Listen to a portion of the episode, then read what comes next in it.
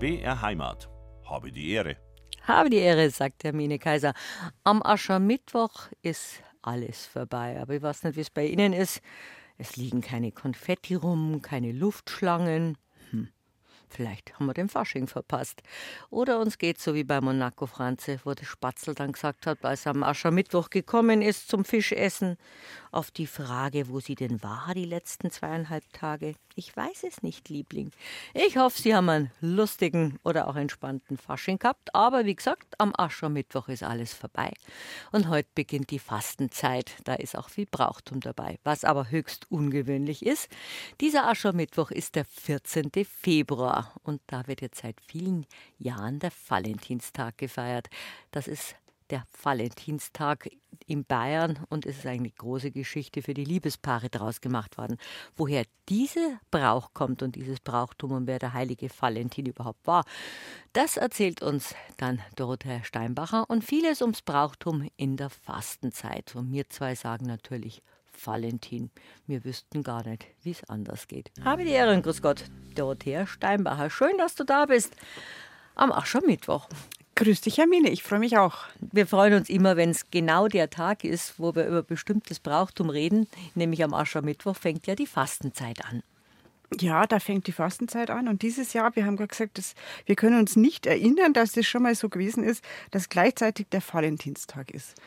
Das ist ja eigentlich ein Widerspruch, möchte man meinen, weil der Aschermittwoch heute, der Beginn der Fastenzeit, ist ja einer der beiden allerstrengsten Fasttage in der Kirche zusammen mit dem Karfreitag. Und der Valentinstag ist ja eher was, da stellt man sich üppige, herzförmige Buttercremetorten vor und Pralinen und Feiern. Ähm, ja, wie bringt man das jetzt zusammen? Das sind ja eigentlich Gegensätze, aber ich habe mir dann überlegt, wo ich darüber nachgedacht habe, dass die Fastenzeit ja nicht nur das bedeutet, worauf sie heutzutage oft reduziert wird, nämlich dass man sechs Wochen lang Fisch isst und kein Fleisch essen darf, so ungefähr. Das stimmt nämlich gar nicht.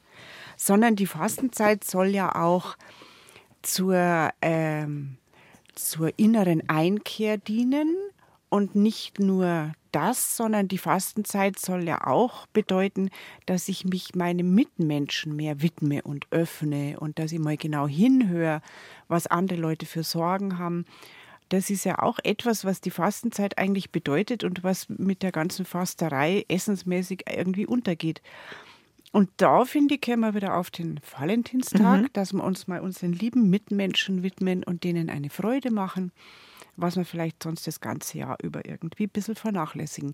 Insofern äh, gibt es doch eine kleine Verbindung zwischen Aschermittwoch und Valentinstag.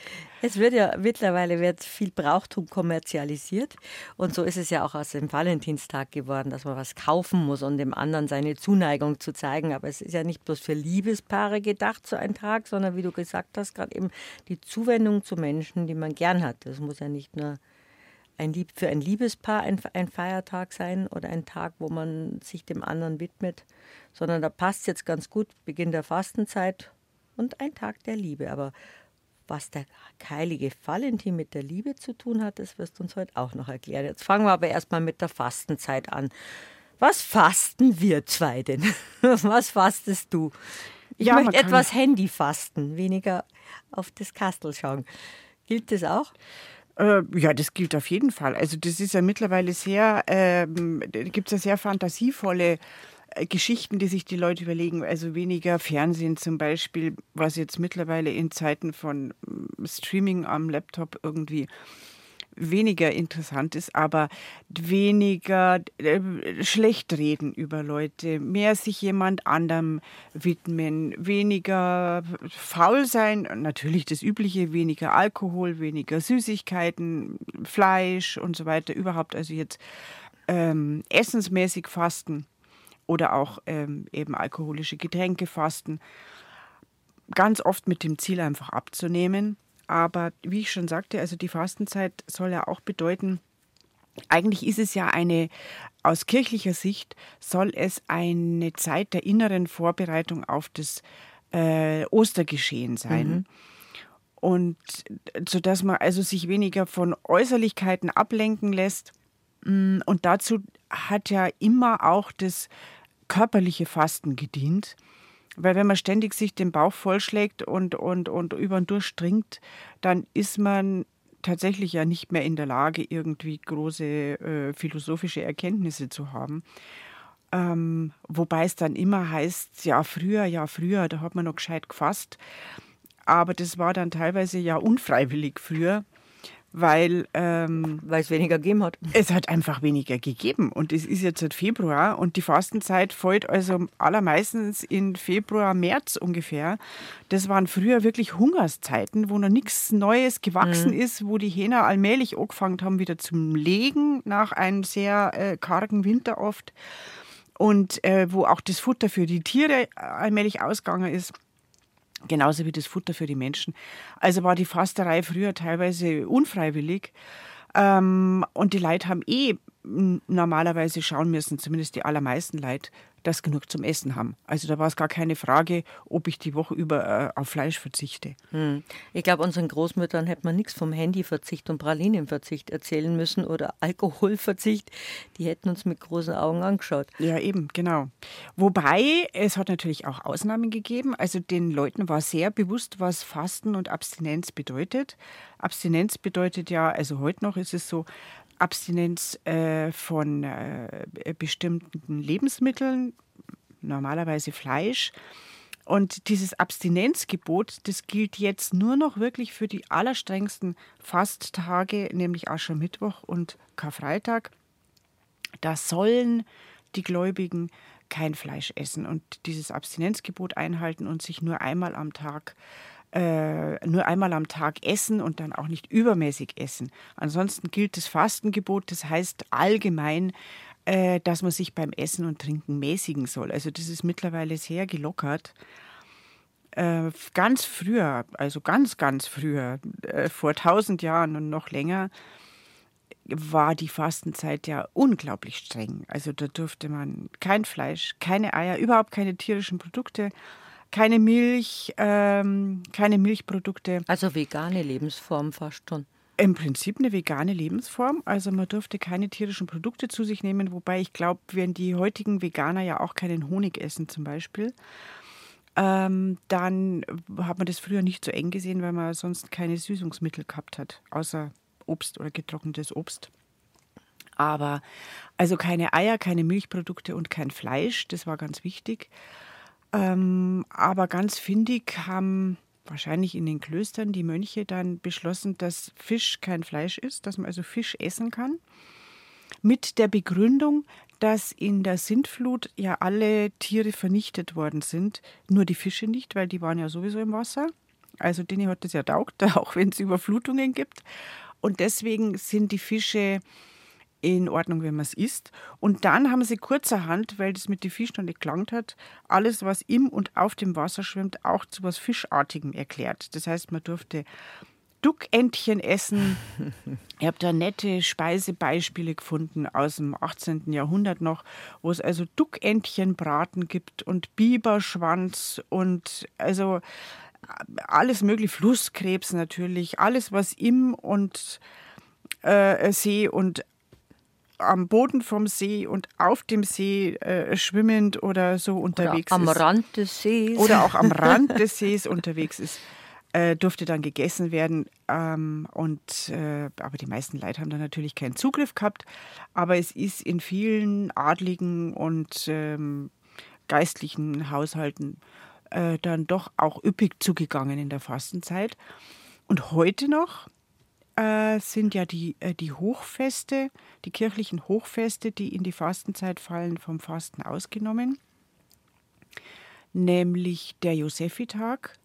Der 19. Der 19. März. März, der ja bis 1969 bei uns auch ein Feiertag war und dann abgeschafft worden ist.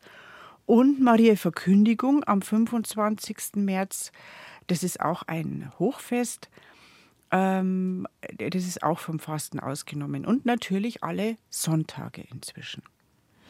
Und es gab ja aber auch viele Möglichkeiten, das Fasten zu umgehen. Ich glaube, wenn ich mich nicht täusche, die Herkunft von den Maultaschen hat ja auch damit zu tun, dass man die Herrgottsbescheißerle genannt hat und in diesen Teig reintun konnte, was man wollte. Und es war ein Fastengericht. Ja, also das waren natürlich dann viele Um- und Auswege. wo man dann plötzlich, sonst hat es immer geheißen, Gott schaut überall hin und sieht alles, aber offenbar in die Nudeltaschen eine schaut er nicht. Also das ist eine nette Legende, wie die Maultaschen entstanden sind. Wer weiß, ob es wahr ist. Aber die Leute haben sie teilweise selber so kleine Bescheißerle gemacht. Da gibt es zum Beispiel die berühmte Straubinger geschwollene Gans in der Fastenzeit. Das ist nichts Was anderes. Das? das? ist eine Semi, eine alte Semi und die ist ein bisschen eingeschnitten worden oben. Und dann haben sie es in Suppen eingelegt, also in Brühe, mhm. in heiße Brühe. Und dann ist sie so aufgequollen und dadurch, dass oben eingeschnitten war, ist sie dann so halbkuppelförmig rund gewesen und kann man sich vorstellen, dass die dann so braun, so schön geröstet ausgeschaut hat oben. Und diese aufgeblähte, aufgewasserte Semi, das hat dann Straubinger geschwollene Gans geheißen. und, oder auch die Hosenerl, das ist eine typische Fastenspeise, ein Schmalzgebäck, äh, also Hasenohren. Mei, jetzt wo du das sagst, an die hat ja ja total vergessen. Ich glaube, an die habe ich seit 50 Jahren nicht mehr gedacht. Das ist ein Schmalzgebäck, das ein bisschen dreht ist vorne und dann mit Puderzucker bestreut. Ja, man kann es drehen, man kann es aber auch also einfach ausradeln. Mhm. Aber also mit, das, mit den Radl weiß ich, dass es so, so Zacken waren. Genau, also man hat da einen Dork gemacht und den Dork, also war ein relativ einfacher Dork, aber mit zwei Leferam drinnen, glaube ich. Das ist ein ganz wunderbarer Mei. Dork. Den hat man flach ausgerollt und dann mit dem, mit dem äh, Dorkradl, also mit so einem gezackten Radl, dann so ausgeradelt, solche ganz äh, spitzigen, zackenförmigen Teigstücke und die dann in äh, in Frittierfett geworfen und einmal umdraht und dann haben die sich so aufgebläht und haben tatsächlich ausgeschaut wie so schierfe Hasenohren. Und die kann man dann, wie du sagst, mit Puderzucker zum Kaffee essen. Aber bei uns daheim hat es ab und zu gegeben. Ich habe es geliebt. Äh, das war so eine typische alte Speise. Die hat es erst mit Sauerkraut gegeben oder erst mit Salat und dann das gleiche Hosenerl äh, mit Kompott. Also die Hauptspeise oder die Vorspeise war erst das Ganze sauer und die Nachspeise war dann das Ganze mit Kompott, das war dann süß sozusagen. Und da haben wir es natürlich vorher nicht mit Puderzucker bestreut, weil es relativ neutral im Geschmack ist. Und da hat es dann ein Kraut dazu gegeben oder irgendein Gemüse. Und dann zur Nachspeise mit Puderzucker oder mit Zimtzucker und ein Kompott dazu. Sind auch immer regionale Unterschiede, weil ich kenne das ja zum Beispiel von den Dampfnudeln aus der oberbayerischen Küche meiner, meiner Eltern, waren Dampfnudeln immer süß mit Vanillesauce. Ah, eine herrliche Fastenspeise. Dampfnudeln mit so karamellisierter Kruste. Wir kriegen Hunger, jetzt merkst du das in der Fastenzeit. Und dann im Schwäbischen sind Dampfnudeln auch mit Kraut gegessen worden, weil eine Nudel ist eigentlich was Neutrales. Eine Nudel ist eigentlich was Neutrales. Und also bei uns daheim hat es die Germnudeln, wir sagen zu den Dampfnudeln Germnudeln, das ist wahrscheinlich die Nähe zu Österreich, schätze ich mal. Obwohl kein Mohn drin ist bei den Dampfnudeln, oder habt ihr mit Germ, also mit, mit Mohn gehabt? Nein, mit Nein, Germ, mit, mit Hefe. Mhm. Ja, Germ ist Hefe. Germ ist Hefe. Also bei uns haben die Germnudeln geheißen und da hat es nie Vanillesauce dazu gegeben, sondern immer ein zerlassener Butter zum Eintaucher. Und, äh, und andere Leute haben es mit Vanillesauce gegessen. Und früher haben die Leute, aber das hat meine Mama und, und, und, und ältere Personen aus vor ein, zwei Generationen verzeiht, früher hat es Rockani-Nudeln gegeben. Und die Rockani-Nudeln, die sind auch so in so einer Reihe gemacht worden. Also so ähnlich wie die Germnudeln, die wir jetzt aus dem hellen Mehl äh, äh kennen, aus einem dunklen Roggenmehl, mhm. was so das übliche Mehl war. Und da haben sie Kraut dazu gegessen. Mhm. Und die Rohrnudeln kenne ich auch noch. Oh, die waren mit Zwetschgen. Wir und reden uns jetzt hungrig in der Fastenzeit. Das ist ganz schlimm, wobei, so am späten Vormittag, wo man wobei, ganz gut jetzt so eine Germnudel Also ich habe Fastentage und Fastenzeit immer gern mögen. Hat es lauter Lieblingsgerichte gegeben. Kässpätzle, Dampfnudeln, Reisauflauf, Griesauflauf, Kaiserschmarrn, passend zum Familiennamen, die schönsten Sachen. Und du kommst ja aus einer Fischerfamilie, bei euch hat es bestimmt die allerfeinsten Sachen gegeben. Bei uns hat es früh Fisch gegeben, ja klar. Und natürlich auch Mehlspeisen, also so wie im Übrigen das ganze Jahr über, weil der Freitag ja nach wie vor ein Tag ist, an dem man sich ja auch mäßigen kann. Er sollte also alle Freitage des Jahres. Und da hat es bei uns nie Fleisch gegeben. Also da hat die Mama wirklich drauf geachtet, aber natürlich entweder wunderbaren Fisch oder wunderbare Mehlspeisen. Oder Wobei beides. Man, oder beides. Wobei man früher in der, in der Fastenzeit, ähm, wie gesagt, keine, auch keine Eier und keine Milchprodukte. Also da wäre weder Milchreis noch irgendein Auflauf noch sonst was möglich gewesen. Ähm, da gab es natürlich die Möglichkeit von Menschen, die Geld hatten, einen Dispens zu erreichen. Also die konnten beim Bischof oder beim Pfarrer Geld bezahlen dafür, dass sie einen fasten Dispens kriegen. Und das haben natürlich alle, die sich das leisten konnten, auch gemacht. Mit welcher Begründung? Äh, ja, wenn man Geld zahlt, dann ist es quasi, dann ist man davon befreit. Also hat man wenn gar man keine der, Begründung braucht. Einfach. Gar keine Begründung. Ich mhm. möchte einfach einen Fastendispens und dann hat man eine entsprechende Summe rübergereicht und, ähm, und hat dann einen entsprechenden Zettel bekommen mit einer Befreiung von, dieser, von diesen Fastengeboten, weil man ja für die Kirche ähm, entsprechende Summe gespendet hat. Und dann durften die Menschen, die sich das leisten konnten, nach wie vor schlemmen, wie sie wollten. Es war dieser Fastendispens, den, von dem offenbar reger Gebrauch gemacht wurde, weil es heißt, dass einige Kirchen hauptsächlich mit, den, mit dem Geld von dem Fastendispens errichtet worden sind. Ich glaube, vom, vom, vom Landshuter Münster geht äh, geht die Geschichte, äh, äh, dass, dass der angeblich mit zum großen Teil mit solchen Fastendispensgeldern errichtet worden ist. Das nennt man heutzutage eine Win-Win-Situation. Eine Win-Win-Situation, genau. Die anderen haben Schweinsbraten essen können, dafür sind Kirchen gebaut worden. Und, äh, und dann erst äh, um 15, Ende 15. Jahrhundert rum ist dann für die ganze Kirche, also für alle Gläubigen, äh, hat gegolten, dass zwar kein Fleisch gegessen werden durfte, aber dass die sogenannten Laktizinien, also Milchprodukte und auch Eier verzehrt werden durften in der Fastenzeit. Und das war natürlich eine große Erleichterung. Über die Fastenzeit ratschen wir gleich weiter. Dorothea Steinbacher zu Gast. Du dürftest ja zum Beispiel jetzt Fasten brechen, selbst am Aschermittwoch, weil du ja auf Reisen bist. Du bist ja vom Chiemsee ins Funkhaus kommen. Genau, auf Reisen am fremden Tisch ist man nicht gebunden an das Fastengebot, damit man also die Gastfreundschaft nicht äh, äh unnötig strapaziert. Auf Reisen am fremden Tisch, wenn man krank ist, auch. Und äh, wenn man ähm, alt ist. Also das heißt, wenn man aus Altersgründen ähm, einfach nicht fasten kann, sondern bestimmte Speisen zu sich nehmen muss, dann ist man auch nicht an das Fastengebot gebunden.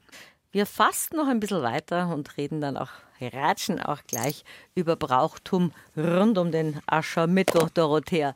Mit Fast, Fastenbräuche und Fastnachtsbräuche wolltest jetzt auch noch erzählen, was am Aschermittwoch noch alles dazugehört. Ja, am Aschermittwoch, äh, das, äh, vor allem die Münchner verbinden das jetzt mit dem Herrn Bürgermeister am Fischbrunnen zum Beispiel.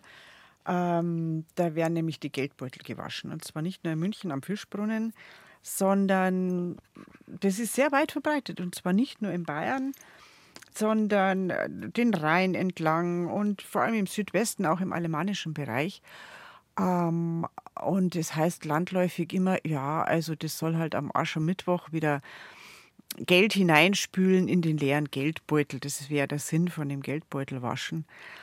Aber schaut es, es schaut nichts, aber äh, ich, das geht ein bisschen tiefer, weil nämlich fließendes Wasser schon immer als reinigend gegolten hat. Und natürlich ist nach dieser sündigen Fastnachts- und Karnevalzeit Zeit, äh, nicht nur den Körper zu reinigen, sondern auch das Haus zum Beispiel oder auch den Geldbeutel, der mittlerweile wahrscheinlich leer ist nach, dem, nach den Fastnachtsvergnügungen oder Faschingsvergnügungen. Und fließendes Wasser hat immer schon als reinigend gegolten. Also man hat sich dann auch, wie in der Taufe zum Beispiel, hat man ja in, in einem Fluss untergetaucht worden. Äh, und es gibt viele Bräuche über das ganze Jahr, wo man, um sich zu reinigen, in einen Fluss oder einen Teich steigt äh, um sich, um sich zu säubern und auch im übertragenen Sinn zu reinigen. Jetzt ist der Fischbrunnen kein fließendes Gewässer, aber ähm, in anderen Regionen wird es noch an einem Fluss gemacht und in München können ja nicht alle an die Isar marschieren. Also gilt der Fischbrunnen auch als fließendes Gewässer. Britschelt, ja. Britschelt sowieso, genau. Und, ähm, und aber zum Beispiel in Ringsburg äh, stellen sich die Geldbeutelwascher wirklich ans Ufer oder auf die Brücke und hängen ihre Geldbeutel so an Angeln in den Fluss hinein. Also das schaut besonders das lustig aus. Da gibt es Fotos, müssen Sie mal Fotos anschauen. Mm, und teilweise auch in, in anderen Orten, wo es auch in städtischen Brunnen gewaschen werden, die Geldbeutel. Da hängen die Geldbeutel so an Angeln und dann stehen da die Stadtväter und Mütter mit ihren Angeln um den Brunnen herum und das schaut ganz lustig aus und man denkt sich, die, die angeln da irgendwelche eigenartigen Geschichten. Aber wie gesagt, das Geldbeutelwaschen gibt es schon lange. Äh, weil das eine reinigende, säubernde Wirkung haben soll. Und so startet man dann am Anfang von der Fastenzeit am Aschermittwoch mit einem sauberen, ordentlichen Geldbeutel und in den nächsten sechs Wochen wird dann auch noch der Körper gereinigt von allen schädlichen äh, Dingen, die man essen und trinken kann, sodass man geläutert und gereinigt dann äh, Richtung Osterfest marschiert. Aber das finde ich immer das Schöne, wenn wir über Brauchtum ratschen, wir zwei, diese Brauchtumsgeschichten von der Fastnacht zum Fasten und dann sich zu reinigen, den Gelbbeutel zu reinigen, eine Fastenzeit vor Ostern einzulegen. Und diese Rituale geben einen einfach eine Struktur im Jahr und im Leben. Und ich finde einfach, ob, wie sehr man es befolgt, ist jedem selbst überlassen mittlerweile. Früher war alles strenger. Aber es ist einfach so, wie die Jahreszeiten, so dass was man durchs Jahr was für, Brauchtum hat. Früher war es ja auch abhängig von Wetter, von Ernte, von vielen anderen Dingen. Ich finde es ja schön. Ich habe dir auch gerade gezeigt, mein Geldbeutel ist eine silberne, eine silberne Fischschuppe, hat mir mal eine Freundin geschenkt, dass einem das Geld nicht ausgeht. Das ist auch so eine Art Talisman, den ich immer dabei habe. Also Wasser und Fisch begleitet uns schon durchs Jahr und durch die Fastenzeit. Auf jeden Fall. Und viele Leute legen sich tatsächlich jetzt nach dem Geldbeutelwaschen am Aschermittwoch eine Fischschuppe in den Geldbeutel. Das ist aber auch ein Brauch, den man am Neujahrstag kennt, mhm. weil man ja Silvester, Neujahr soll man ja zum Beispiel das Karpfen, eine typische Speise.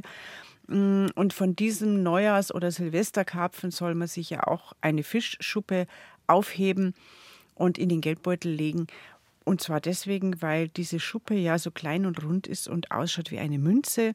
Und die soll quasi die und viele andere Silber Münzen. schimmert. Mhm. Genau, viele andere Münzen animieren, da wieder in den Geldbeutel zu kommen. Und genauso kann man das natürlich nach dem Geldbeutelwaschen am Aschermittwoch machen. Und äh, weil du gesagt hast, dieses Brauchtum ist so schön, weil es das Jahr so strukturiert. Das ist, glaube ich, etwas, was gerade in der heutigen Zeit nötiger ist denn je, weil ja, ansonsten wir vollkommen frei sind, in die Kirche zu gehen oder nicht. Also früher war das Pflicht, du musst am Sonntag in die Kirche gehen müssen und so. Und heute geht man in die Kirche oder nicht und man ist gläubig oder nicht und man zeigt sich schön an oder auch nicht. Man kann das ganze Jahr hm, das gleiche anziehen und keiner kritisiert einen, dass man nicht am Sonntag ordentlich gekleidet ist oder so. Man kann Ostern feiern oder nicht und so weiter. Und äh, sogar die stillen Tage, die es früher gegeben hat vor Ostern und vor Weihnachten in, der, in den Fastenzeiten, mh, mm, sind teilweise zum großen Teil abgeschafft und die restlichen sollen abgeschafft werden und so. Äh, und umso wichtiger, glaube ich, sind so Bräuche, die einem einfach noch ein bisschen Struktur in diese vollkommen beliebigen, scheinbar gleichen 365 Tage äh, mhm. des Jahres reinbringen. Wobei eben, eben weil es kein Sonntagsgewand mehr gibt, weil man im Fasching gar nicht mehr merkt, ob jemand Maschkara ist, weil die Leute das ganze Jahr über anziehen, was wollen und manchmal ein bisschen entsprechend ausschauen. Also genau. Also darum ist es alles eine Gleichmacherei geworden und das sind die, die schönen Unterbrechungen, wenn man dann noch versucht, die Tage anders zu gestalten, eben durch solche Rituale und durch Brauchtum und religiöses Brauchtum. Genau, wobei es ja sehr schön ist, dass wir jetzt so frei sind und wirklich anziehen können, was wir wollen und machen, was wir wollen und diese strengen Regeln nicht mehr so existieren, ohne dass man gleich sozial geächtet wird oder ausgestoßen wird oder so. Du, ich weiß noch, wie meine Omi in den 80er Jahren gesagt hat, ich habe mir jetzt eine Hose gekauft. Das kannte die nicht, Jahrgang 1902, dass eine Dame eine Hose trägt. Also wir sind ja ganz anders aufgewachsen, das muss man immer bedenken. Genau. Dass diese und Freiheit und Individualität ein hohes Gut ist. Das ist ein hohes Gut und darauf sollte man auch achten äh, und auf die Freiheit zu sagen und zu denken und zu machen, was wir wollen, weitgehend, äh, wenn wir niemand anderen damit schaden. Aber für sich selber ist es einfach schön, finde ich, wenn man Abwechslung in den Alltag bringt und einfach diese alten Traditionen kennt zumindest, ob man es befolgt oder sich danach richtet oder nicht, das ist ja jedem überlassen. Ähm, und ich finde es eben auch schön, wenn man jetzt nicht nur in der Zeitung liest, ah, Bürgermeister tut Geldbeutel waschen und weiß aber nichts damit anzufangen, sondern ich finde es immer so spannend zu erfahren, woher das eigentlich kommt. Weil dann hat es für mich einfach mehr Sinn und, und, äh, und, und bringt mehr Freude, wenn ich weiß, wie alt der Brauch ist und woher der kommt und wo es den noch überall gibt. Und die aller, allermeisten unserer Bräuche gibt es ja auch nicht nur bei uns. Also dieses, äh, dieses Enge von wegen, das ist nur bei uns so und alle anderen sind fremd, das stimmt ja auch nicht, sondern die allermeisten Bräuche gibt es sehr, sehr weit verbreitet in ganz Europa oder fast auf der ganzen Welt in unterschiedlichen Ausprägungen. Und das finde ich so spannend an dem Brauchtum. Und darum findest du auch immer, obwohl du dich seit vielen Jahren mit vielen Büchern und seit über 20 Jahren mit eurem Festtags- und Brauchtumskalender damit beschäftigst, findest immer wieder was Neues. Und das ist auch das Spannende. Oder Verbindungen. Ja, und vor allem, viele Leute sagen dann immer, gehen da nicht langsam die Bräuche aus, wenn du schon so lange äh, dabei bist. Also, nee, also je mehr man recherchiert und je mehr man liest und nachforscht, auf desto mehr stößt man.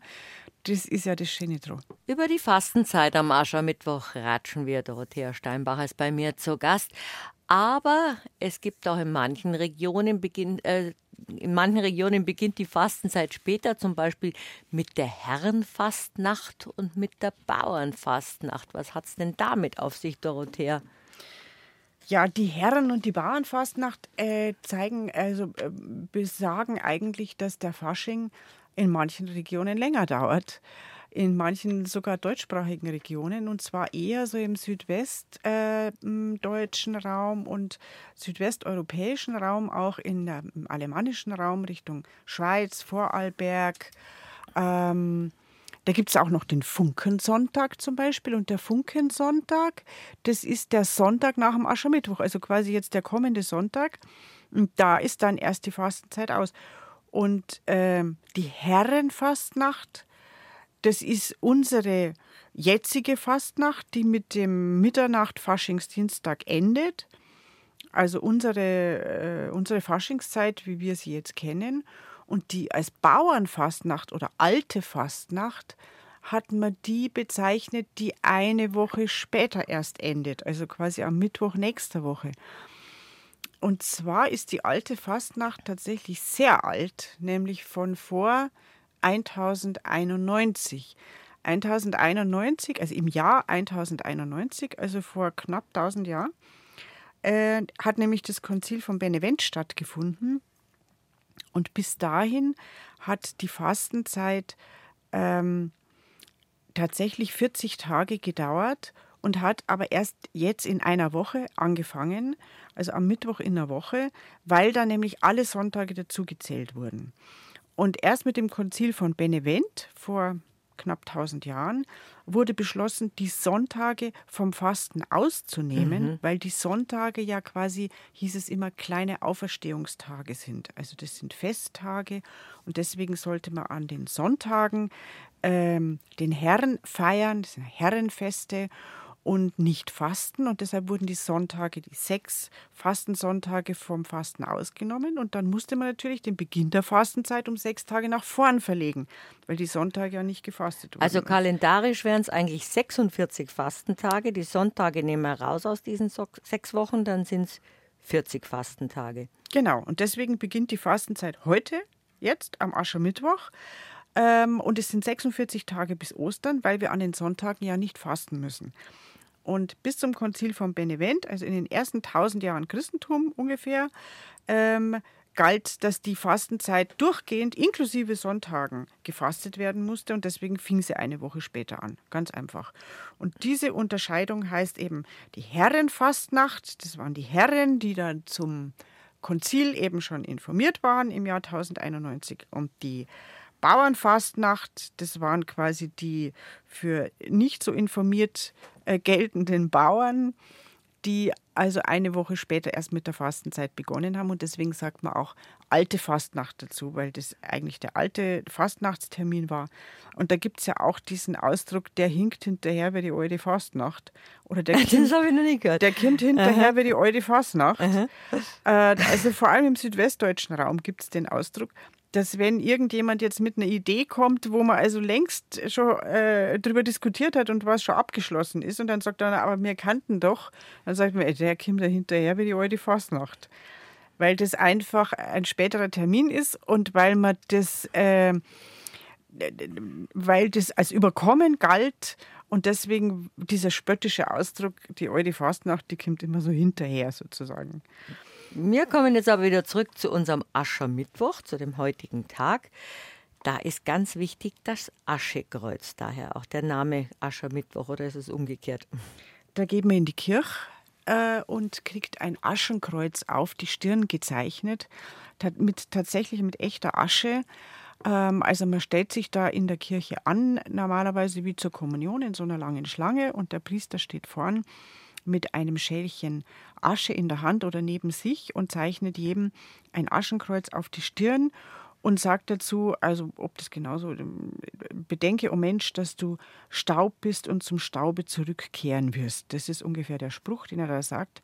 Und das ist quasi der, der krasse Gegensatz zu dem gerade vergangenen Faschingsdienstag, ähm, was also als ausuferndes Feiern und überbordende Fröhlichkeit geendet hat.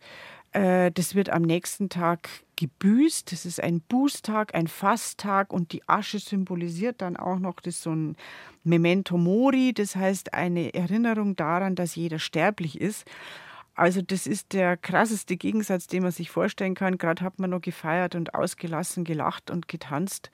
Und dann die Asche und die Erinnerung an das Sterben und das Fasten und dieser ernste Aschermittwoch, ähm, der aber auch eine Erinnerung an die, an die christliche Hoffnung beinhaltet, nämlich an die Auferstehung, an Ostern weil die Asche, mit der das Aschekreuz gezeichnet wird, aus den verbrannten, geweihten Palmkätzchen des vergangenen Jahres besteht. Mhm.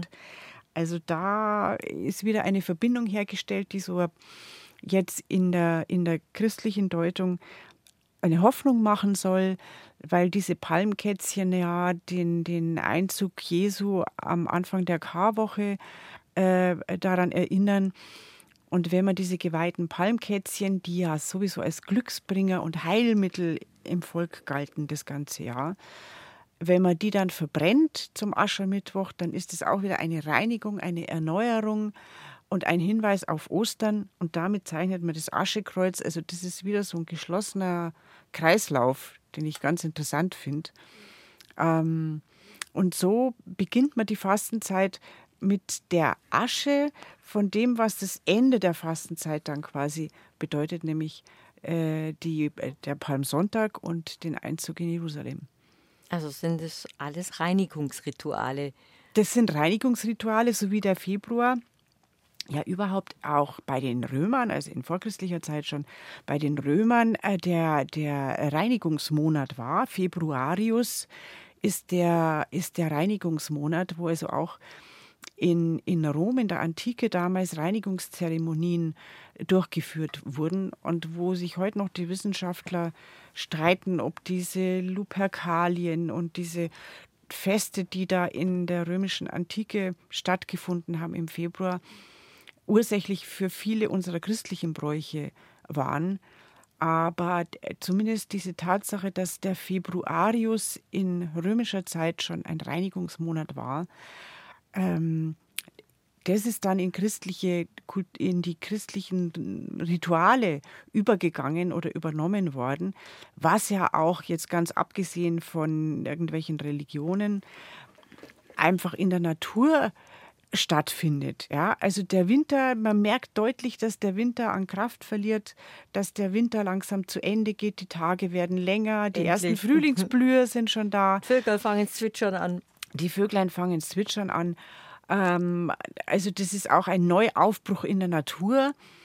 Und das haben sich wahrscheinlich alle Religionen seit vielen, vielen tausend Jahren, sowohl die Ägypter als auch die Römer und die Griechen und auch die Christen und vorher noch die Kelten, die haben sich das alle zum Vorbild genommen und entsprechend der Natur ihre, ihre Reinigungsrituale und ihre Auf in ein neues Jahr Rituale äh, ganz unterschiedlich gestaltet, aber die ähneln sich ja doch. Der Aschermittwoch, ein ganz besonderer Tag nach Fasching, der Beginn der Fastenzeit und die Vorbereitung dann auf die 46 oder 40 Tage bis Ostern. Also eigentlich sind es 46 und wie wir gerade von dir gehört haben, weil man die Sonntage wegnimmt, sind es die 40 Tage bis zur Osterzeit. Da habe ich vorher eigentlich nie nachgerechnet. So ist es. Und noch zwei geschenkte Tage, also fastenmäßig Maria Verkündigung und der Josefitag. Darf man auch nicht vergessen. Asche auf mein Haupt am Aschermittwoch, Dorothea Steinbacher. Seit vielen Jahren, seit wir schon ratschen, sage ich da immer, ich bringe dir noch mal ein Foto mit aus der Michelskirche in Grumbach, weil da Reliquien vom heiligen Valentin sind. Oder sein sollen, wie es bei Reliquien immer so ist. Sagen wir jetzt einfach mal sind. Also das Foto schulde ich dir noch. Asche tut man aufs Haupt, auf die Stirn, aber über den heiligen Valentin müssen wir jetzt reden. Wie ist denn dieser Heilige der Schutzpatron der Liebenden geworden? 14. Februar ist sein ist der Tag, der Namenspatron von Valentin. Genau. Und warum der ähm, der Schutzpatron der Liebenden ist, darüber streitet man sich noch heute in der Wissenschaft. Das ist gar nicht so eindeutig. Da gibt es unglaublich viele Geschichten, die da rundherum erzählt werden. Zunächst muss man mal wissen, dass es mehrere Valentine gibt und man ist sich inzwischen schon ziemlich sicher, dass sich in diesem äh, Valentin, der am 14. Februar Namenstag hat oder Gedenktag hat, dass sich in der Legende von ihm eigentlich mehrere ähm, Männer namens Valentin verbergen. Zumindest drei hat man jetzt identifiziert. Das eine ist der Valentin von Rom oder Valentin von Terni, weil er da dann Bischof geworden ist. Das andere ist der Valentin von Rätien und dann noch ein nicht näher bezeichneter Valentin, der irgendwo im, in Afrika als Missionar tätig war. Die sollen alle so im dritten Jahrhundert umeinander als Märtyrer gestorben sein. Da gibt es auch wieder unterschiedliche Versionen. Äh, die einen sagen, er ist enthauptet worden, äh, während er das Wort Gottes verbreitet hat und so. Die anderen sagen wieder was anderes, aber das mit der Enthauptung ist auch in seine Attribute eingeflossen, weshalb der Valentin ganz oft dargestellt wird mit einem monströsen Beil in der Hand und einem Buch, weil er ja die äh, Heilige Schrift, das Evangelium verbreitet hat. Also das sind die beiden Attribute, an denen man ihn manchmal erkennen kann.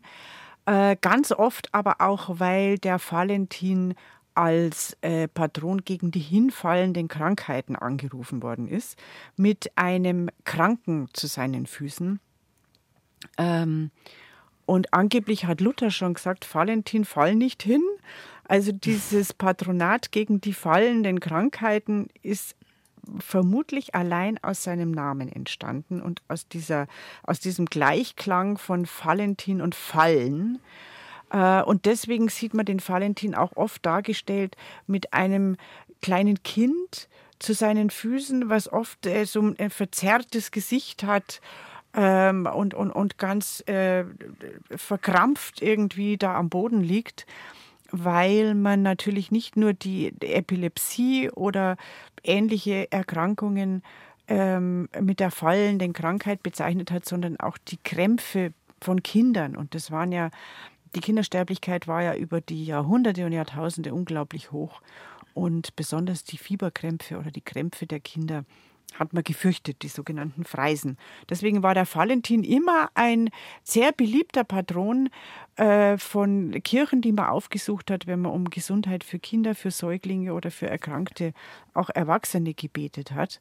Also in früheren Zeiten bei uns war der Valentin eher ein Patron gegen diese Krankheiten. Und deswegen sind die Valentinskirchen bei uns auch ähm, so. relativ reich gewesen, weil das ganz beliebte Wallfahrten waren, wo viel gespendet worden ist. Zum Beispiel in Marzoll, das ist jetzt ein äh, Stadtteil von Bad Reichenhall, mhm. gibt es eine Valentinskirche, ähm, wo sehr schön dokumentiert ist, wie diese, äh, äh diese Wallfahrt dahin entstanden ist das ist natürlich auch überall verbreitet worden von der Familie, die da davon auch profitiert hat. Dass also ein im 15. Jahrhundert war, glaube ich, der erste Fall, der da in Umlauf gebracht worden ist. Ein Vater kam also mit seinem Kind, mit seinem Sohn, der an der hinfallenden Krankheit litt, in diese Valentinskirche und dann wurde ihm beschieden, er muss ein schwarzes Huhn opfern äh, für den Valentin und das hat er dann getan und dann hat es geheißen, wenn das Huhn dann weiß geworden ist, dann wird die Krankheit von, die hat das, die Krankheit aufgenommen und die Krankheit ist von dem Kind weggenommen. Und tatsächlich ist das Kind gesund geworden, das Huhn ist in den pfarrerlichen äh, Kochtopf gewandert. Und, äh, und das hat natürlich die Runde gemacht, dass man da einfach eine schwarze Hähn opfert und dann hieß es sogar, dass manche Leute von der Pest geheilt worden sind. Und so ist diese, sind diese Valentinskirchen, auch die in Marzoll zum Beispiel, sehr reich geworden. Noch heute gibt es ja den ähm, Hühner, Käfig, Hühnerverschlag hinterm Hochaltar, wo die Hühner zwischengelagert worden sind, die die Wallfahrer mitgebracht haben. Das ist ja praktisch. Den kann man heute noch sehen. Das ist so ein Holzverschlag. Wo, wo ist der nochmal? In Marzoll, Stadtteil in dieser von Bad Reichenhall, in der Valentinskirche von Marzoll. Und das ist also ein Holzverschlag, der ist äh, schön angestrichen und verziert mit Blärmal und dann sind so ein paar so Löcher, so Aussparungen, damit die armen Hähner nicht ersticken da drin. Und da hat man die Hähner untergebracht, bevor sie dann äh, weiter, das weiterverwendet ist ja worden sind. praktisch. Aber ich kann mich jetzt erinnern, ich neige ja zu einer gewissen Tollpatschigkeit, dass man zu mir als Kind, wenn ich hingefahren bin, immer gesagt hat, ja, ist denn heute schon wieder Valentin? Ist heute schon wieder Valentin, mhm. kenne ich auch Kennst du auch, oder? Genau. Und dann gibt es also auch mit die noch... Hähner gefällt mir so Also mit die Hähner ist toll, Dass gell? immer Zoll in der Kirche Hühnerverschlag ist. Äh, Gab es in anderen Hähner. Kirchen auch, aber den haben es natürlich, die haben es inzwischen abgebaut. Also diese Hühnerverschläge, weil Hühner geopfert werden mussten, ganz gern schwarze Hennen. Ähm, da gab es öfters so Hühnerkäfige oder Verschläge für die Hühner in den Kirchen. Dann gibt es noch eine ganz äh, bekannte Valentinskirche auch in Holzhausen bei Geisenhausen. Das ist da, also Holzhausen zwischen Vilsbiburg und Geisenhausen, südöstlich von Landshut ungefähr gelegen.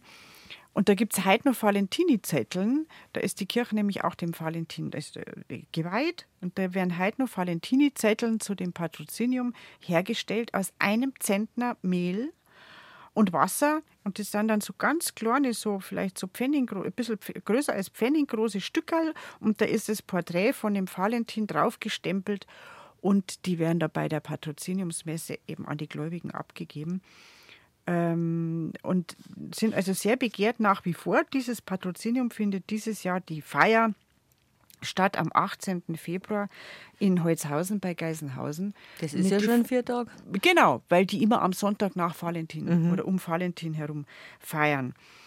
Und als Patron der Liebenden Jetzt kommt er eher aus England und aus Frankreich, weil man nimmt an, dass der Ursprung wirklich eigentlich in Großbritannien lag. Da hat man also im 14., 15. Jahrhundert schon verschiedene Valentines und Valentins Gedichte identifiziert von englischen Schriftstellern, die sich da wirklich den Valentinstag in Verbindung mit der romantischen Liebe gebracht haben. Also Geoffrey Chaucer zum Beispiel oder auch äh, von Shakespeare gibt es auch die Valentines zur Erinnerung an die romantische Liebe. Und in England und damit nach durch die Auswanderer auch in Amerika äh, ist der Valentinsgruß, den äh, die Liebenden sich gegenseitig schicken in, in Form von Glückwunschkarten oder auch von kleinen Präsenten unglaublich weit verbreitet und inzwischen auch bei uns wird es kommerzialisiert. Es gibt dann so Sagen, die sie hinterher den, Valen, den heiligen Valentins vermutlich angedichtet haben. Also die, der, der eine Valentin soll Liebende getraut haben, soll Blumen verschenkt haben, aber höchstwahrscheinlich ähm, ist es nicht der Grund, aber so hat sich alles auf den Valentin konzentriert als Patron der Liebenden. Das ist doch ein schönes Patronat. Und dann wünschen wir doch einfach allen Valentinas oder Valentinas und Valentins und Valentins alles Gute zum Namenstag. Über andere Namenstag ratscht man noch nach den Elfer Nachrichten mit Dorothea Steinbacher.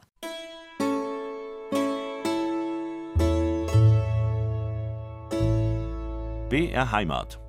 Habe die Ehre. Habe die Ehre zur zweiten Stunde von unserem Brauchtus, Brauchtumsratsch am Aschermittwoch, der gleichzeitig der Valentinstag ist.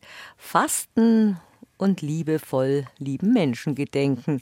Das ist doch ein schöner Anlass zu ratschen mit Dorothea Steinbacher über das Beginn der Fastenzeit, über Brauchtum und in der Stunde wollen wir noch über ein paar wichtige Heilige sprechen, zum Beispiel einen ganz wichtigen, den heiligen Josef, den Sepp in Bayern. Und der Josefitag war am 19. März war immer ein Anlass zu feiern, die Fastenzeit vielleicht mit einem Bier zu unterbrechen und dem heiligen Josef zu gedenken. Es wird wieder mal ein Verratsch, Dorothea. Wir haben einiges noch zur Fastenzeit. Zum Beispiel, es geht jetzt um einen fast vergessenen Brauch. Und ich finde es immer so spannend, wie du gerade in der ersten Stunde gesagt hast, dass Leute euch sagen, wenn der Festtags- und Brauchtumskalender erscheint, habt ihr überhaupt noch Bräuch, geht euch noch was aus? Und dann haben wir jetzt einen ganz besonderen Brauch, von dem ich jetzt auch noch nie gehört habe.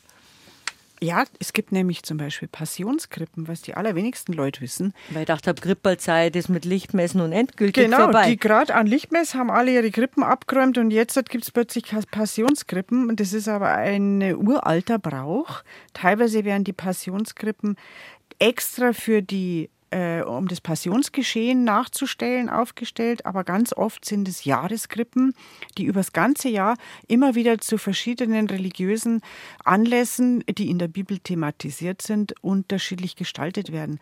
Und es gibt noch äh, ein paar ganz berühmte Passionskrippen.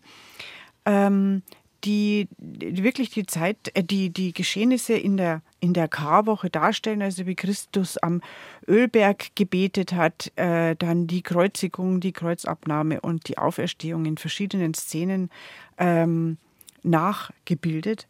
Und die heißen auch Fastenkrippen im Übrigen. Eine sehr schöne steht in der Straubinger Jesuitenkirche. Ähm, da gibt es eine sehr schöne Passionskrippe. Und eine ganz umfangreiche Jahreskrippe steht in Deckendorf im Stadtmuseum.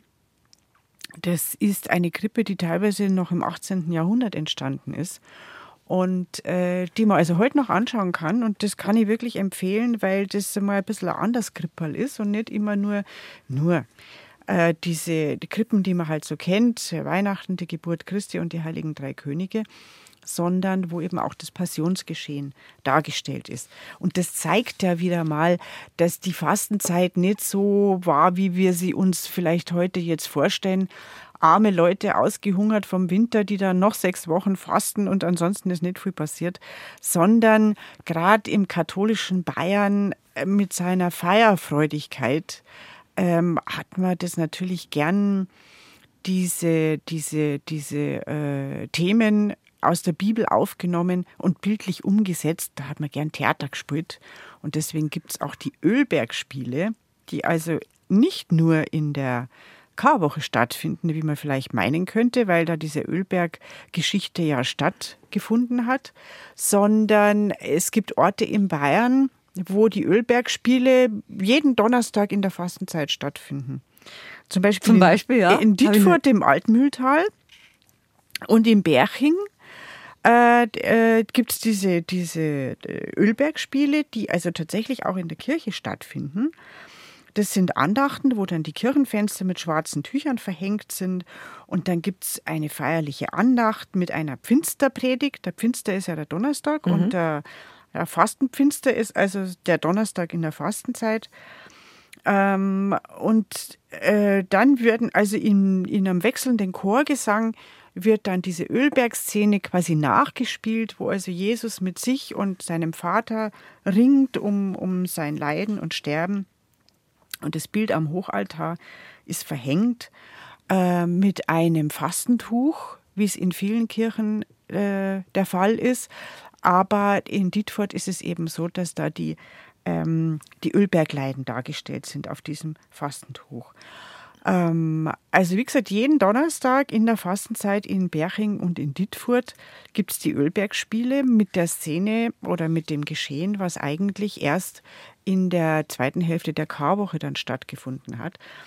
Also das ist wie wieder ein Beweis dafür, dass die Bayern einfach gern Theater spielen. Und dann spielen sie halt, spielen sie halt die Ölbergszene nach.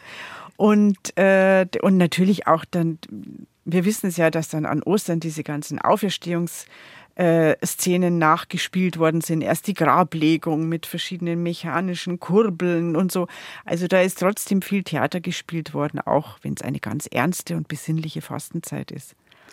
Aber wir haben ja als Kinder das auch alles nachgespielt. Wir haben Reiber und Schandi gespielt und Cowboy und Indianer und wir haben, wir haben dann die Passion und alles nachgespielt. Habt ihr gespielt? Hat man, weil wir alle immer viele Kinder waren, darum viele Statisten gehabt haben und dann hat man eigentlich das Alte und das Neue Testament wunderbar nachspielen können. Habt ihr das auch gemacht? Ja, es ist ja natürlich auch eine wunderbare Vorlage. Mhm. Also was da alles passiert und ist, eben.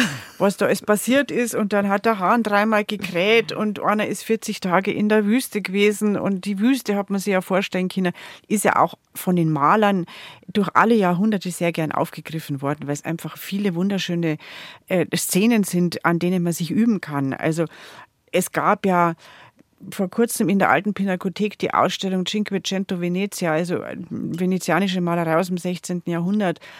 Und da gab es auch teilweise Darstellungen von Wüste, also Hieronymus in der Wüste zum Beispiel, der war ja da auch in der Wüste. Und dann haben halt diese Maler, die in ihrem Leben noch nie ein Kamel gesehen haben oder einen Elefanten, äh, haben halt dann Wüste dargestellt und eigenartige äh, äh, Tiere. Wüstenbewohner. Äh, Wüstenbewohner, ja. Äh, und haben versucht, also Kamele und Elefanten und Tiger und alles, was sie sich so in der Wüste vorgestellt haben, was da in Wirklichkeit gar nicht lebt, äh, darzustellen. Also das waren, äh, der hat die Fantasie angeregt, diese, diese Szenen aus einem fernen Land namens Orient oder so. Ähm, und, und das hat die Fantasie natürlich der Leute nicht nur im katholischen Bayern angeregt. Und deswegen haben die halt einfach das alles gern nachgespielt und mit gemalten Kulissen dann versehen. Also man kennt ja dann auch kurz vor Ostern, wenn die heiligen Gräber aufgestellt werden, die stammen ja auch äh, teilweise noch aus der Barockzeit mit gemalten Kulissen, wo sie dann äh, Palmen gemalt haben und die Mauern von Jericho oder irgendwas und halt sehr fantasievoll ausgestaltet teilweise, wie man sich halt diesen fernen Orient vorgestellt hat. Es gab ja keine bildlichen äh, Zeugnisse.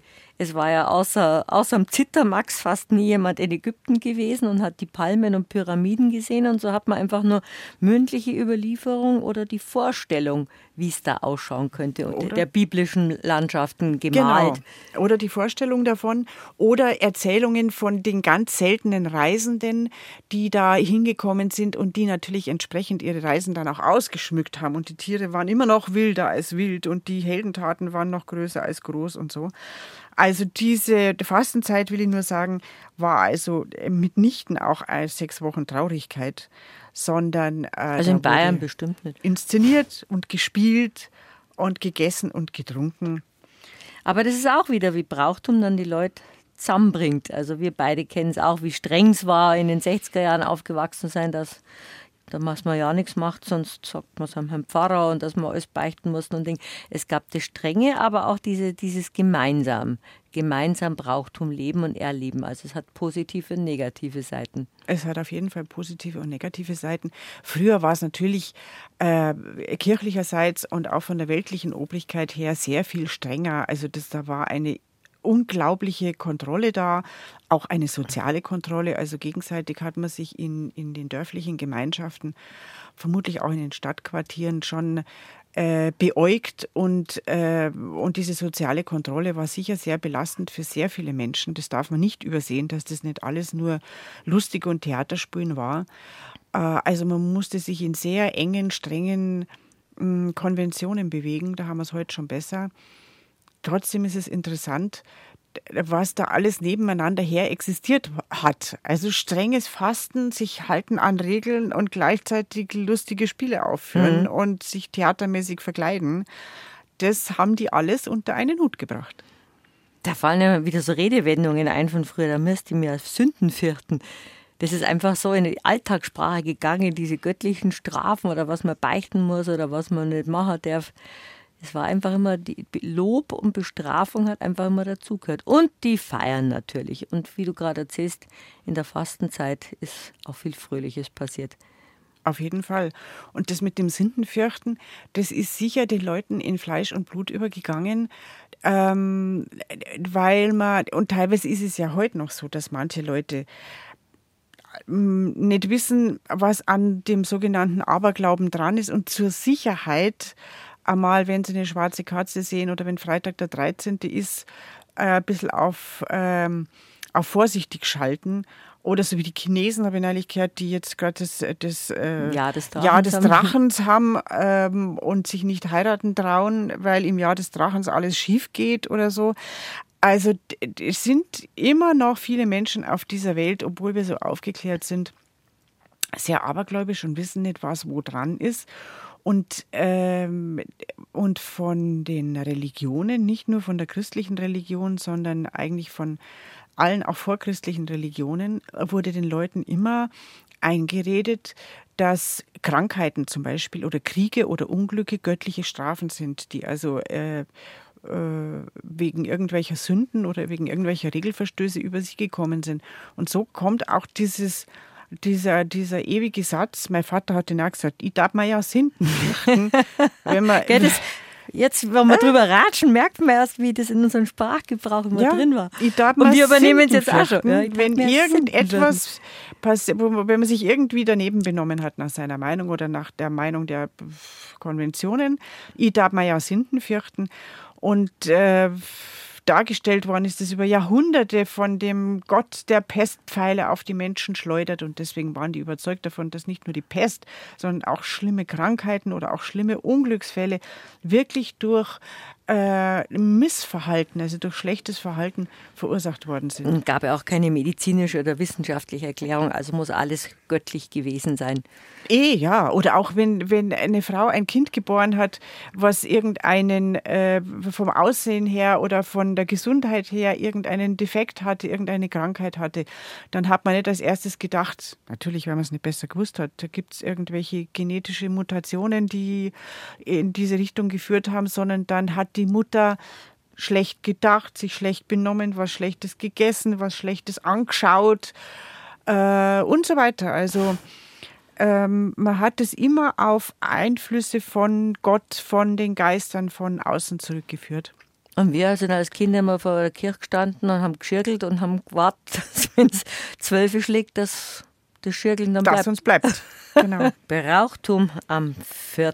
Februar. Wir haben jetzt mit dem Aschermittwoch schon in der ersten Stunde begonnen, über den heiligen Valentin, am Valentinstag geredet.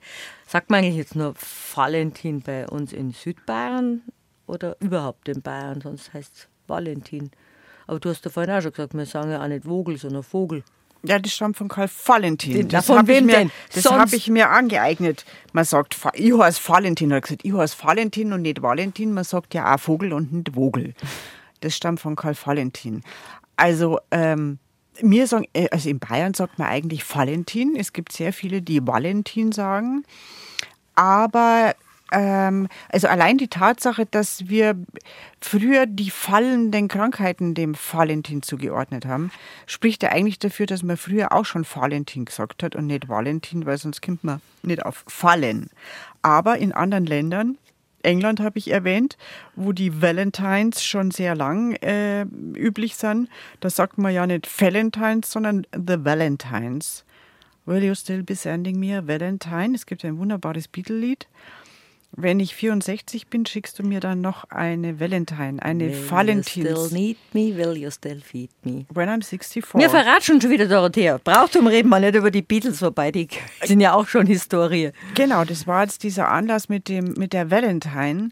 Also in äh, Großbritannien sagt man Valentine, in Bayern sagt man Valentin und dann existiert wahrscheinlich überall alles dazwischen. Also eigentlich kann man es halten, wie man will, aber hier ist, ist es üblicher, Valentin zu sagen, mit F ausgesprochen.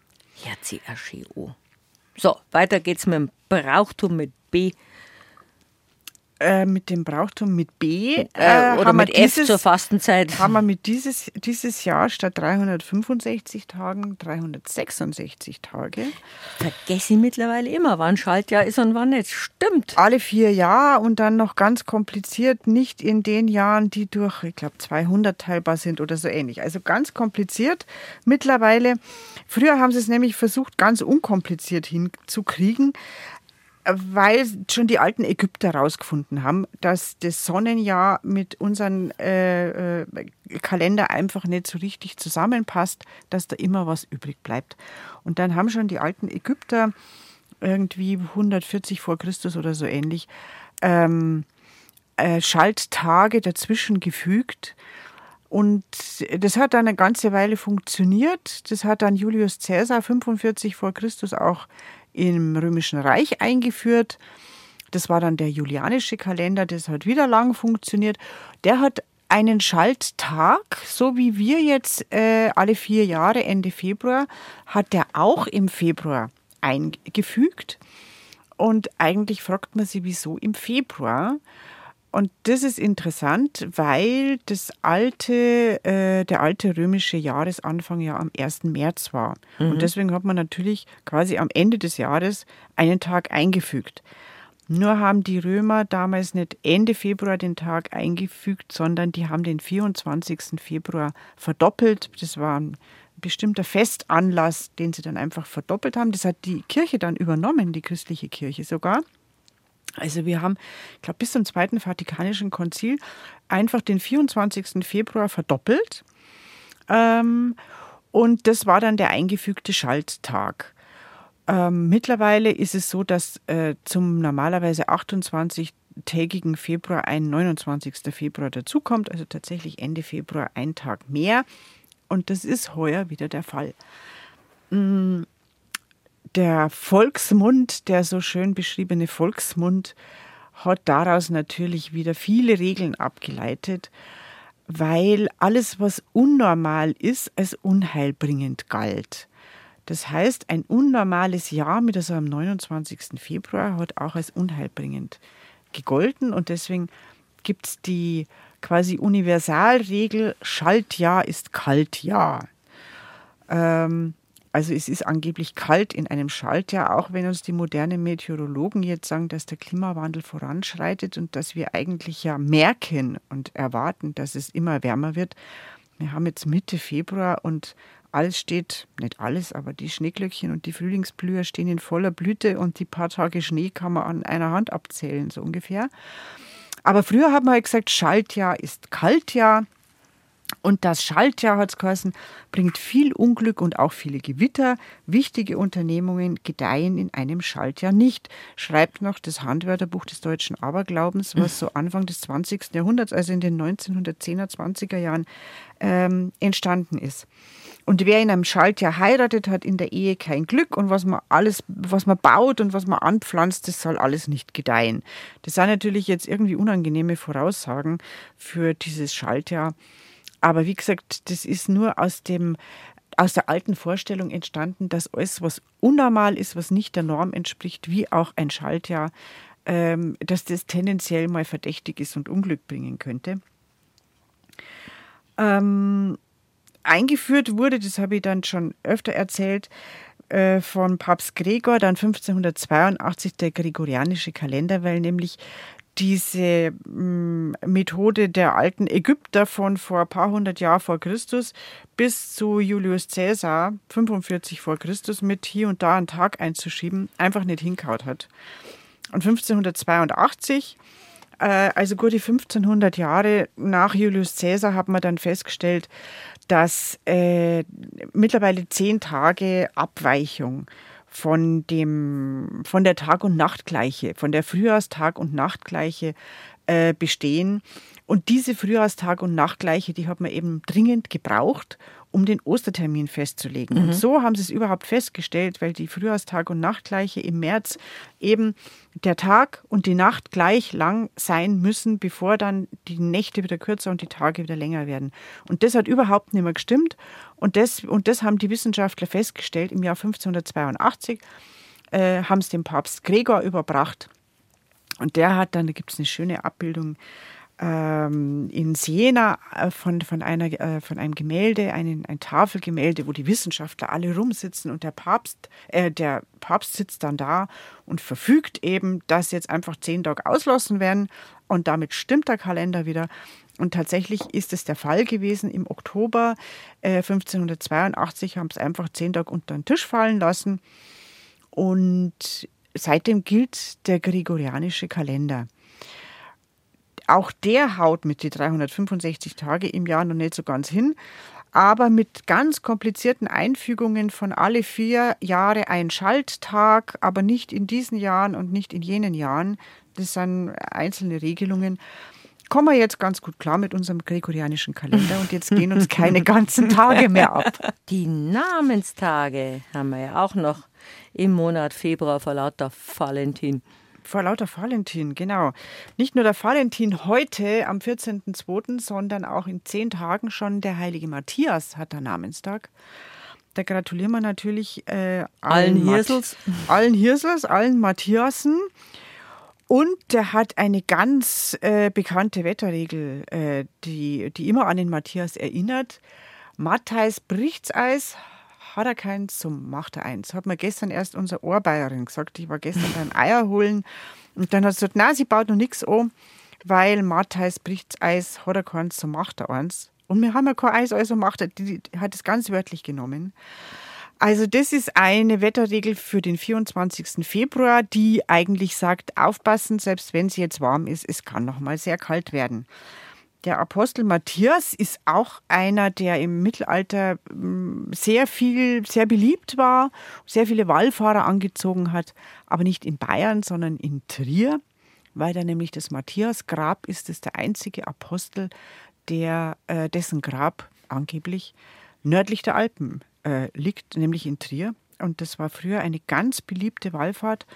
Und seitdem gibt es eben diese Matthias-Verehrung. Also seit vielen, vielen hundert Jahren wird der Matthias nördlich der Alpen schon sehr intensiv verehrt, weil sein Grab da in Trier eben ist. Und einen Tag später, schon am 25. Februar, hat die heilige Walburga von Eichstätt Namenstag. Ähm, die kann man auf Bildern sehr gut identifizieren, weil sie nämlich immer mit einem Ölfläschchen, mit so einem ganz kleinen Ölfläschchen dargestellt ist. Und in diesem Öl ist es so genannte Walpurgisöl oder Walburgisöl drin. Das kann man bis heute an der Pforte vom äh, Kloster St. Walburg in Eichstätt gegen eine Spende bekommen. Ähm, und das hat eine ganz besondere Bewandtnis mit diesem sogenannten Öl. Es ist eigentlich nicht ölig, sondern es ist eigentlich eine wässrige Flüssigkeit, die sich in den Wintermonaten ähm, unter dem steinernen Sarkophag der äh, heiligen Walburga in Eichstätt bildet und das in einer Schale von den Klosterschwestern aufgefangen wird und dann in diese Fläschchen abgefüllt wird. Und äh, das wird eben Walburgisöl genannt. Aber es ist eine glasklare Flüssigkeit, die als universelles Heilmittel gilt. Also die verschicken das auch nach wie vor in alle Welt. Früher war das eines der beliebtesten Hausmittel, Heilmittel, die man gegen alle Unbill im Haus gehabt hat. Und äh, die Walburga von Eichstätt wurde früher auch, wie die Walpurgisnacht heute noch beweist, wurde früher am 1. Mai gefeiert. Mhm. Ähm, und das hat dazu geführt, dass diese Walpurgisnacht, diese Freinacht, diese Unfugsnacht vom 30.04. auf den 1.05. Walpurgisnacht genannt wurde. Und unter anderem auch deswegen wahrscheinlich hat man den, hat die Kirche den Gedenktag für die heilige Walburga auf den 25. Februar äh, verlegt weil da hat man keine Angst gehabt, dass da in der Fastenzeit irgendwelche komischen heidnischen Umtriebe stattfinden. Ja, was man alles achten muss. Und äh, schon sehr bald, schon sehr, sehr früh wurde der auf den 25. Februar verlegt. Äh, da gibt es nämlich auch eine Bauernregel, die ganz interessant ist, die heißt, wenn, äh, sobald sich St. Walpurgis zeigt, der Birkensaft nach oben steigt. Und tatsächlich ist es so, dass das äh, das, der Saft, also die Nährstoffe, die in dem, in dem Birkenwasser gelöst sind, die steigen allmählich wieder hinan. Die Birke ist ja eine der frühesten äh, Bäume, die dann hellgrüne, schöne, frühlingshafte Blätter kriegt. Und jetzt Ende Februar, Anfang März spätestens muss man den Birkensaft abzapfen. Der soll ja als sehr heilkräftig gelten. Und es wird teilweise immer noch gemacht, auch bei uns. Die Martina Fischer, unsere Sennerin, unsere die du Sennerin uns schon ein paar Mal ins Studio gebracht hast, die ist die, ja auch eine ganz begeisterte, was Birkenwasser betrifft. Genau, die machen das auch in Skandinavien, in Russland, überall, wo es viele Birken gibt und Birkenwälder gibt, äh, wird der Birkensaft in, im Frühjahr abge, im zeitigen Frühjahr abgezapft und gilt wirklich als heilsam und als erfrischend, als Frühjahrskur nimmt man dann den Birkensaft zu sich. St. Walburgis steigt der Birkensaft.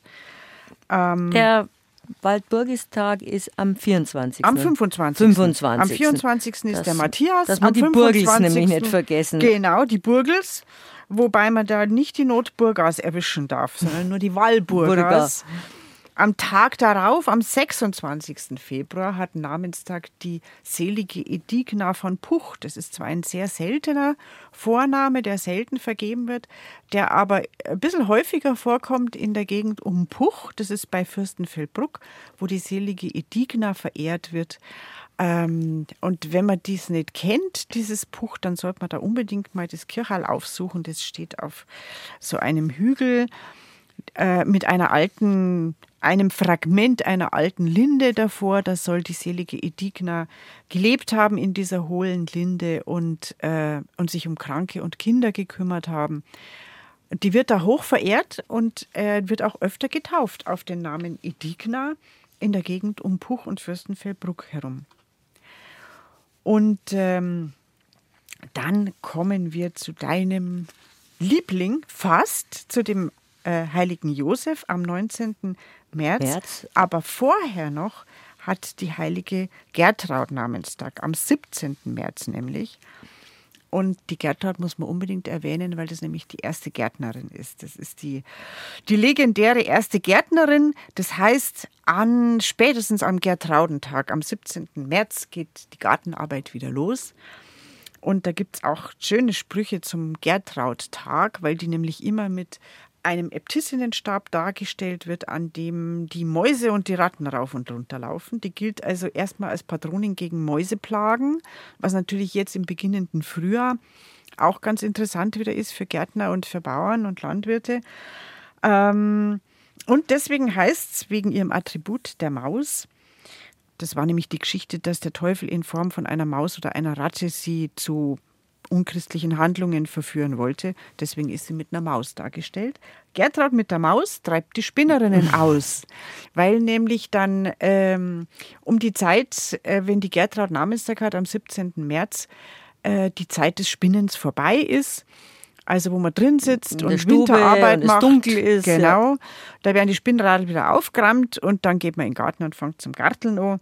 Oder auch Gertraud führt die Kuh ins Kraut, das Ross zum Flug und die Bienen zum Flug. Also das ist so ein Tag des Aufbruchs, wo man also in den Garten gehen soll und gärtnern soll. Das ist die heilige Gertraud, jetzt in unserem Kulturkreis hier, in unserem Darum engeren... Darum gibt es ja so viele Gertrauds, so in unserer Altersgruppe. Darum gibt es so viele Gertrauds die und Gertrudel. Genau. Und in Irland ist es der heilige Patrick, der Patron von Irland. St. Patrick, der hat genau am 17. März auch seinen Gedenktag, seinen Namenstag. Auch grün. Mhm. Auch grün. Also das ist ja ein grüner Feiertag, der mittlerweile sogar in München auch ganz groß gefeiert wird, weil sehr viele Iren und, äh, und Briten hier leben. Und äh, der hat ja als Attribut das Shamrock, das dreiblättrige Kleeblatt. Also es ist alles sehr grün das, und beide vermutlich, die Gertrud oder Gertraud und der Patrick, basieren auf irgendwelchen vorchristlichen Frühlingsgöttern, bin ich fest davon überzeugt.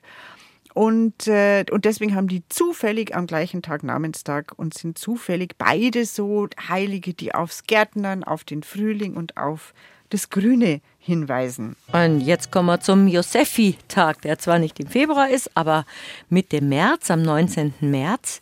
Und jedes Jahr freuen sich die Josephinen und die Josefs und die Sepps, wenn ich ihnen zum Namenstag gratuliere. Das ist ein so wichtiger bayerischer Feiertag und Namenstag des Patrons gewesen, der ein bisschen in, ins Hintertreffen geraten ist, obwohl man so viel Sepps kennen. Und Josef ist einfach ein schöner Name.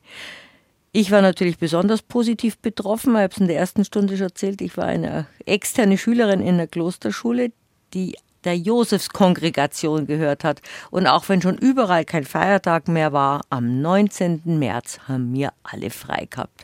Dankeschön, heiliger Josef. Da habt ihr Glück gehabt. Ein guter Mo. Da habt ihr Glück gehabt. Ah, deswegen ist dir der heilige Josef so in Erinnerung geblieben. Sehr positiv, ja. Genau, der hat am 19. März Namenstag und der Josefitag ist in, in Bayern immer noch ein Begriff, auch wenn es jetzt kein Feiertag mehr ist.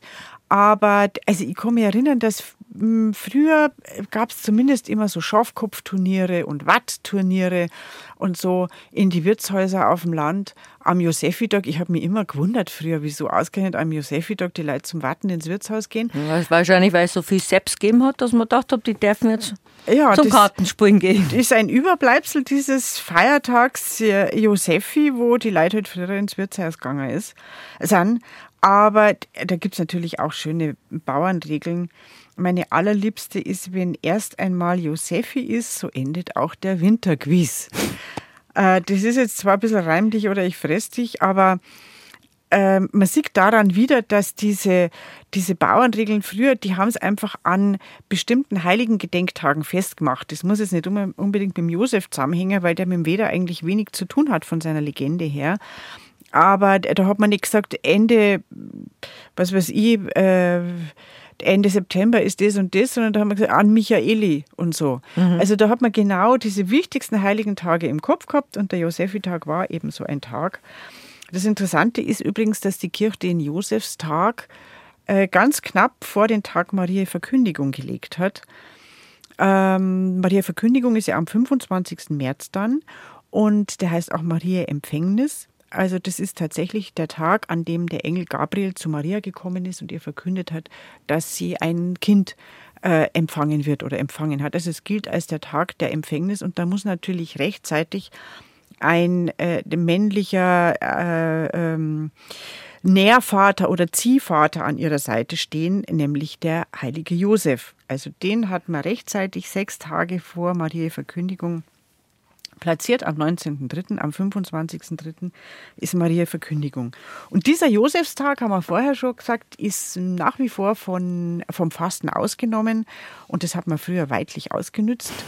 Es gibt ja, das habe ich wahrscheinlich schon mal gesagt, äh, verschiedene überlieferte Speisefolgen, die also entweder von Pfarrersköchinnen oder von Haushalten, die sich halt leisten konnten, die vielleicht sogar eine eigene Köchin hatten, ähm, wo da, wo da am, am Josefitag wirklich aufkocht worden ist, wie an einem riesigen Feiertag mit mehreren Gängen und natürlich Fleischgängen, weil da hat man richtig ähm, nicht mehr fasten müssen und hat man richtig neihauen dürfen. Der Josef ist relativ spät zu Ehren gekommen, also spät jetzt in der geschichtlichen Entwicklung. Ähm, der ist dann auch erst im 19. Jahrhundert ähm, zum Patron der gesamten katholischen Kirche ernannt werden, worden, also 1870. Da haben sie dann auch den Patron, äh, den Tag am 1. Mai eingeführt als ähm, Josef der Arbeiter heißt es jetzt im katholischen Heiligenkalender, weil das ja ein ganz weltlicher Feiertag eigentlich ist, der 1. Mai, der Tag der Arbeit, äh, ist ja der Tag der Gewerkschaften und der Arbeiterschaft der also jetzt mit einem katholischen Feiertag nichts zu tun hat. Und deswegen hat man da den Josef, der als Patron der Handwerker, weil er angeblich Zimmer, Zimmerer war oder Schreiner war, hat man den Josef der Handwerker genannt und deswegen am 1. Mai den Feiertag Josef der Arbeiter eingeführt. Aber erst sehr viel später. Früher war halt der 19. März der Josefitag, an dem aufgekocht worden ist und an dem er an den Josef erinnert hat. Ähm, und äh, heute noch ist es so, dass wirklich auf dem Land das ein Begriff ist, der Josefidog. Mhm. Und zum Beispiel die Wendelsteinbahn, glaube ich. Da dürfen alle Josefs und alle Josephinen und alle Seppal und alle Josephas und alle Sepps und so weiter kostenlos fahren am Josefidog. Also zumindest war das die letzten Jahrzehnte so, also wird das äh, dieses Jahr auch so sein. Also am Josefitag, Wendelsteinbahn. Ähm, da gibt es nämlich, glaube ich, einen Josef, entweder der Wirt oder so, oder der Besitzer oder was, der das veranlasst hat. Und das finde ich ganz nett, dass da der Josefitag wirklich noch so einen äh, Anklang und so einen Widerhall findet. Mhm. Josephas kenne ich weniger, aber es gibt immer mehr kleine Josefs und Josephinen. Josephinen, ja. genau. Josephinen, die natürlich dann auch am 19. März Und so ein kleiner Bub, der Josef heißt, das ist so nett. Oder Sepp. Oder genau. Seppal oder Seppi. Oder Seppal oder Seppi. Und den Josef kann man natürlich mit PH oder mit F schreiben. Ganz elegant schaut es natürlich aus, wenn man mit PH schreibt. Hat zwar früher die übliche Schreibweise. Mm. Und in Bayern gibt es natürlich immer weniger Josefs und Seppals. Äh, zwischendurch gab es sogar eine Josefspartei, die äh, äh, versucht hat, den Josefi-Tag wieder als Feiertag einsetzen zu lassen, aber so ganz ist ihr das nicht gelungen. Aber man sieht, dass heute noch in Bayern um den Josefi-Tag herum sich doch noch restliche Bräuche halten, auch wenn es kein Feiertag mehr ist. Also da sind die Bayern zart offensichtlich am Festhalten ihrer alten Feiertage. Wir feiern aber heute, na, es ist ja ein Fastentag, ein Aschermittwoch, aber wir gedenken dem heiligen Valentin und es gibt immer einen schönen Grund zu sagen, du bist mir wichtig, ich hab dich gern am Valentinstag. Alle anderen brauch, Bräuche und Namenstage findet man, glaube ich, auch bei uns auf der Seite auf br-heimat.de und im Feiertags- und Festtagskalender von Dorothea Steinbach. Und unseren Podcast können Sie nachhören, so ungefähr ab heute Nachmittag um drei. Da erfahren Sie nochmal alles, was Sie vielleicht heute versäumt haben, falls Sie erst in der zweiten Stunde eingeschaltet haben. Dann sagen wir Dankeschön und für Gott fürs Zuhören. Dankeschön fürs Zuhören und für Gott. Und bis zum nächsten Mal. Bis zum nächsten Mal. Habe die Ehre mit Dorothea Steinbacher. Eine schöne Fastenzeit. Was, schöne gibt, Fastenzeit. was gibt's denn heute bei euch? Du als Fischersenkelin. Wahrscheinlich ein Fisch, genau. Eine Renke, schätze ich mal. Und nachdem du auch sehr gut kochen kannst, wie bereitest du deine Fische immer zu zur Fastenzeit? Mit wenig Butter? Mit viel Rahm. darf man ja, darf man, darf man. Fisch in Rahmsauce im Backofen geht ganz schnell, muss man eigentlich gar nichts machen. Und schmeckt hervorragend und Kartoffeln dazu und ein Salat. Oh, du schöne Fastenzeit. Oh, du schöne Fastenzeit.